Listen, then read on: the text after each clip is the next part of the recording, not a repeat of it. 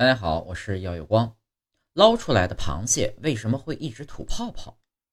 说到螃蟹，想必大家并不陌生。螃蟹味道鲜美，每到金秋时节，赏菊、品蟹、喝黄酒，自古以来都是一件美事。细心的朋友会发现，捞出来的螃蟹为什么会一直在吐泡泡？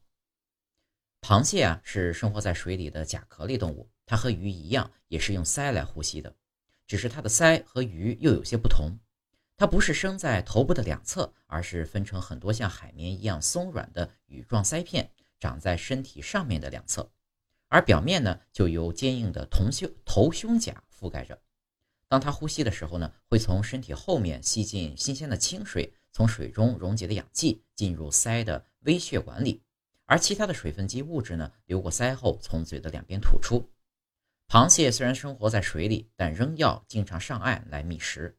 它离开水后呢，并不会干死，是因为鳃里仍残存许多水分，可以不停的呼吸。但是如果在陆地上的时间久了，鳃里大部分的水分被空气带走，鳃逐渐干燥，它就会感到呼吸困难了。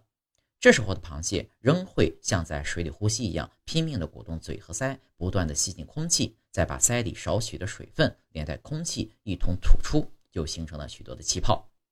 螃蟹在陆地上呼吸的时间越长，泡沫也就越堆越多，看上去就像是嘴里吐出来的一样。